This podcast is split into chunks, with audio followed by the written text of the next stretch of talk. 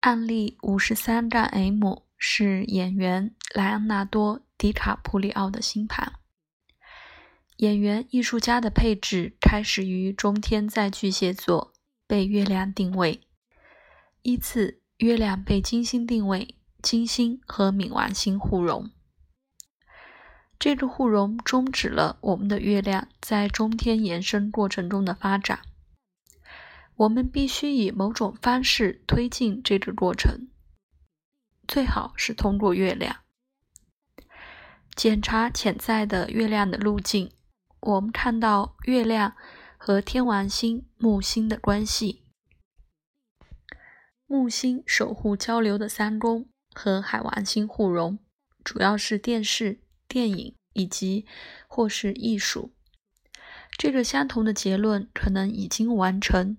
通过中天自己的路径，它三分木星，有另一个非常非常显著的月亮的路径，通过它四分在十宫的土星。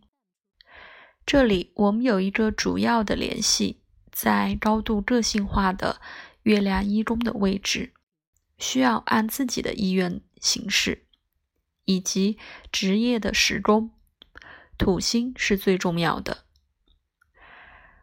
这个明确地提出了企业管理的维度。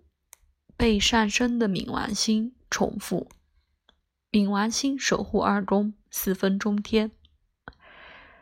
这不奇怪。迪卡普里奥在他主演的奢华电影里担任执行制片人。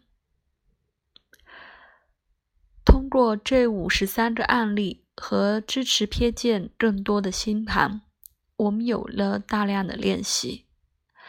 我们组织我们分析的感觉，沿着五个通道：职业的需求，为了交流，为了表演、创造、助人和管理。我们看着越来越简单，信号是怎样发展去聚焦中天延伸，贯穿整个星盘。我们首先是和中天的守护星工作。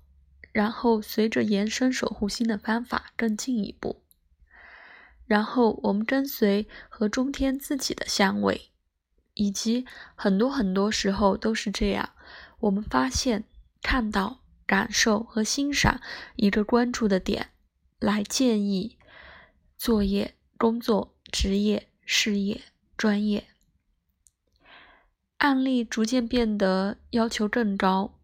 更复杂和更有挑战性。我们现在必须重视占星技术怎样结合他自己和分析判断的艺术。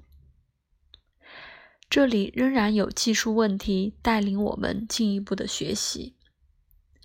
有一些具有挑战性的考虑，关于管理人员在错的职业，关于交易的水平。